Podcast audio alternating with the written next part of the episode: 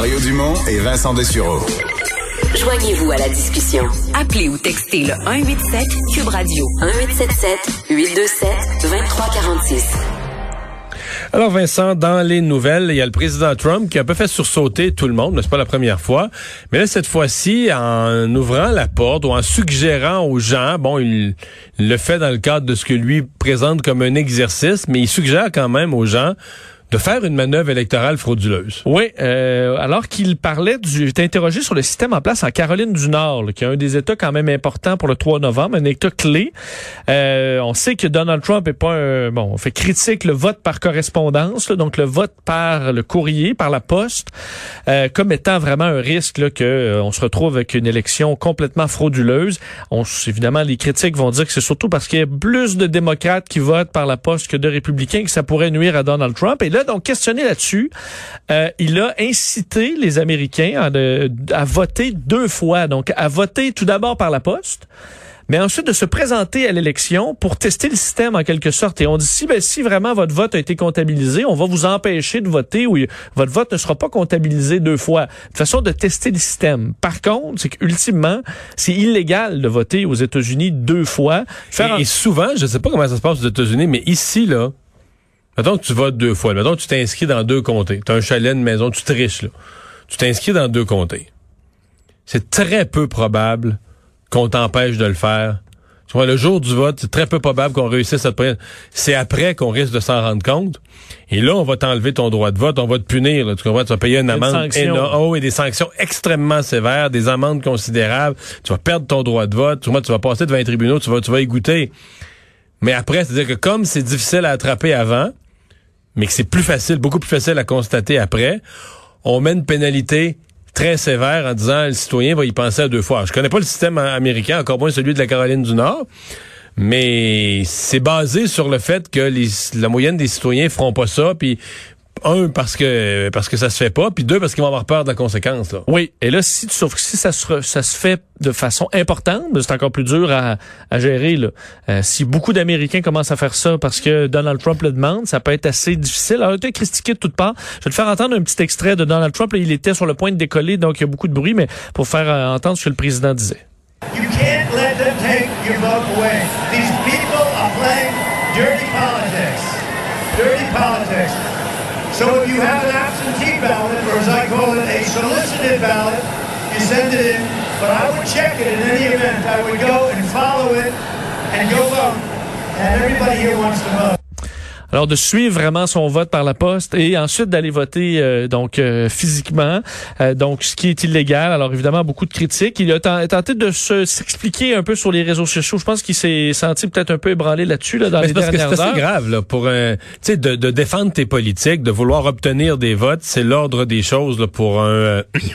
c'est l'ordre des choses, c'est la normalité pour un, un, un candidat d'attaquer le système électoral, euh, c'est déjà parce que c'est ce qu'il fait depuis le début, d'attaquer que ton système électoral est pas bon.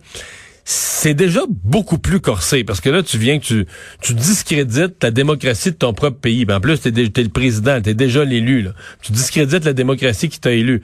Mais là t'en rajoutes une couche quand tu dis ben là regardez moi je discrédite la démocratie qui m'a élu. Puis tester le don puis voter deux fois comme était une manœuvre électorale frauduleuse pour voir s'ils vont s'en rendre compte il faut dire, dans la Constitution américaine, puis Donald Trump, où il y en a beaucoup qui vont sortir pour les, le droit pour les armes ou euh, de liberté d'expression, mais celui qui revient le plus souvent, c'est le droit de vote. C'est vraiment très important dans la Constitution américaine, mais on dirait que celui-là, euh, ce droit-là, très important, on passe deuxième ces temps-ci. D'ailleurs, à la fois la directrice du bureau des élections de Caroline du Nord a dénoncé en disant que c'était illégal, et Bernie Sanders qui est ressorti pour dire que pendant des années, Donald Trump a menti sur les fraudes électorales et aujourd'hui, il commet un délit en votant deux fois, que c'est un autoritaire et qui devrait être vaincu. Alors, ça ne s'est pas passé inaperçu, cette sortie de Trump aujourd'hui.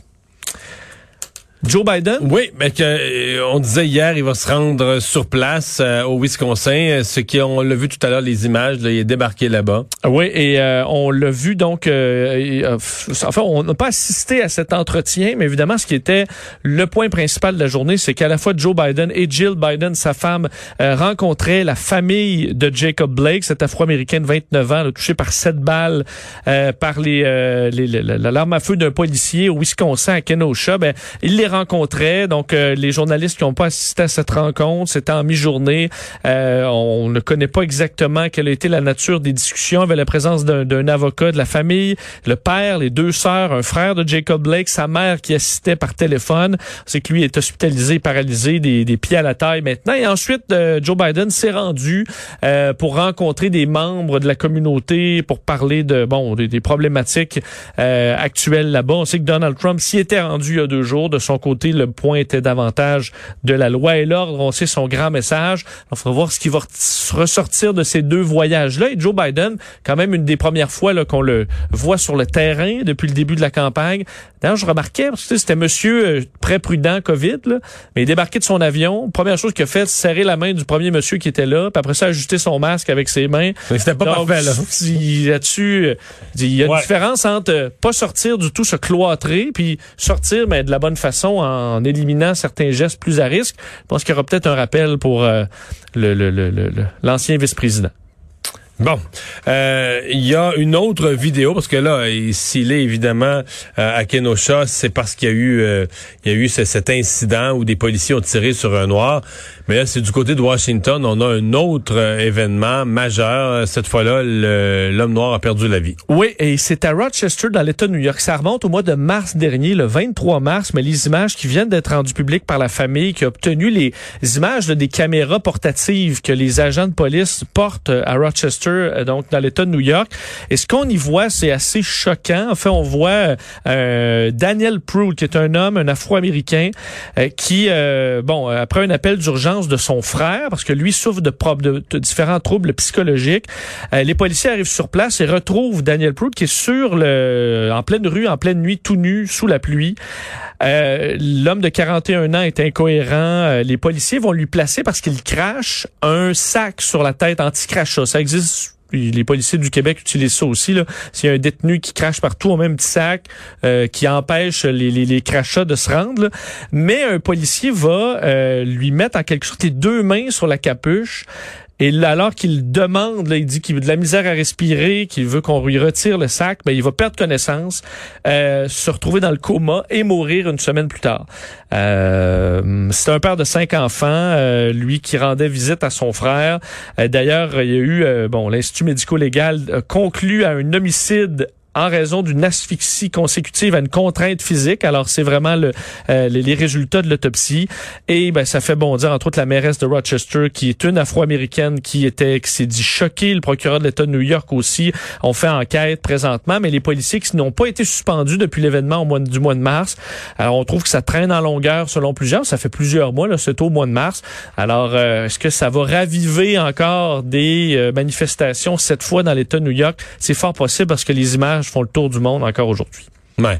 Mais euh, il y, a un questionnement sur le travail policier aux États-Unis qui est sûrement pas facile, mais le nombre de cas où ça vire mal. Parce qu'il aussi, on entendait dans la vidéo, on entend les policiers qui rigolent, alors que tu as un monsieur tout nu, visiblement en détresse psychologique. Là.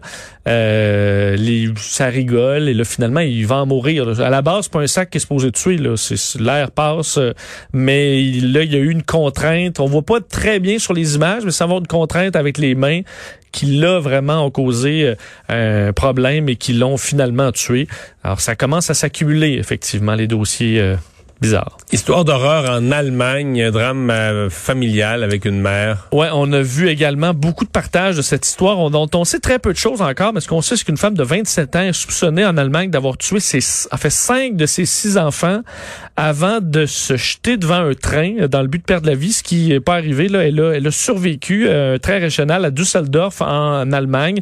Donc, les corps sans vie de cinq enfants, trois fillettes, un, deux, trois ans, deux garçons de 6 et 8 ans, retrouvé mort dans le logement.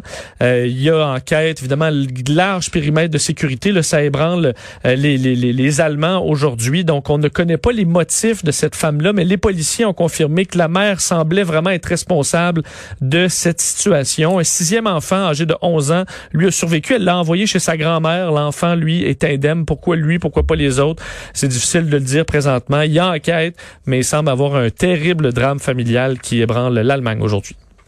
Des nouvelles euh, différentes. Il y a Facebook qui va bloquer, qui va être, qui s'est comme donné une politique de publicité électorale, euh, compromis. Il y en a qui disaient on devrait carrément d'abord euh, bloquer tout ce qui est faux. Bon, là, Facebook disait c'est pas facile pour nous. Là, la politique, c'est compliqué, pas facile pour nous de... Qu'est-ce qui est vrai, qu'est-ce qui est faux? C'est ça, de tout déterminer. Euh, là, par contre, on s'est donné une politique sur la publicité. Oui, parce que on sait en 2016, on a beaucoup critiqué Facebook pour avoir accepté une influence massive, là, entre autres, ben, orchestrée par la Russie, bon, par d'autres regroupements pour inciter des gens à ne pas aller voter, par exemple. et ben là, Mark Zuckerberg, il va un petit peu, fait, hausse le ton un peu face à tout ça, veut être plus solide en prévision des prochaines élections. Qu'il il le disait, le Mark Zuckerberg, cette élection ne sera pas une élection habituelle. Nous avons tous la responsabilité de protéger notre démocratie. Euh, on s'inquiète entre autres de troubles sociaux si un parti euh, déclare victoire alors qu'on n'a pas encore de victoire. Ce qui pourrait arriver même et prendre plusieurs jours s'il y a du vote de façon importante par euh, la poste. Alors, euh, en attendant un résultat officiel, on va supprimer les publications qui, en fait, où on va te donner un lien lorsqu'il y a une publication d'un parti qui déclare victoire, de quelqu'un qui, qui, bon, qui dit qu'il a gagné.